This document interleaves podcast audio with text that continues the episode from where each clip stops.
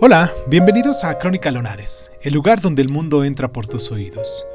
Yo soy Irving Sun y en nuestra sección del día de hoy de Cuéntame un libro, vamos a hablar de Martín Fierro, de José Hernández. Comenzamos.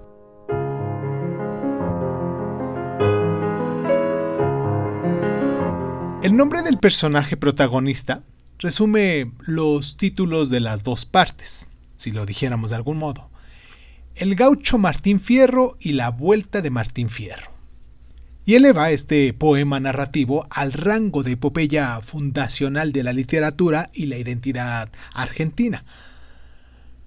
A lo largo de más de 7.000 versos, se evoca la vida en la pampa del gaucho Martín Fierro, que es feliz y libre hasta ser reclutado para luchar contra los indios en la frontera, y sus días se vuelven luego tan miserables que decide huir. Habiendo encontrado su casa arrasada, comienza un vagabundeo que lo conducirá al crimen. Podrá escapar de la policía gracias a la ayuda de la cruz, personaje providencial con quien resuelve vivir entre los indios, dando la espalda a un mundo que no tiene lugar para nadie de ellos. En la segunda parte describe esa vida entre los indios, pero Fierro, muerto Cruz y tras matar a un indio, debe huir nuevamente. El encuentro casual con sus hijos y con el de Cruz convierte el poema en una sucesión de historias paralelas que propicia la deriva picaresca y edificante.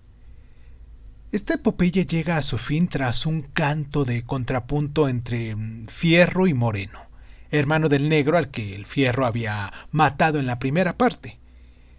Ahora bien, eludiendo hasta ahora la pelea, Fierro se retira con sus muchachos al campo, donde culminará su magisterio vital.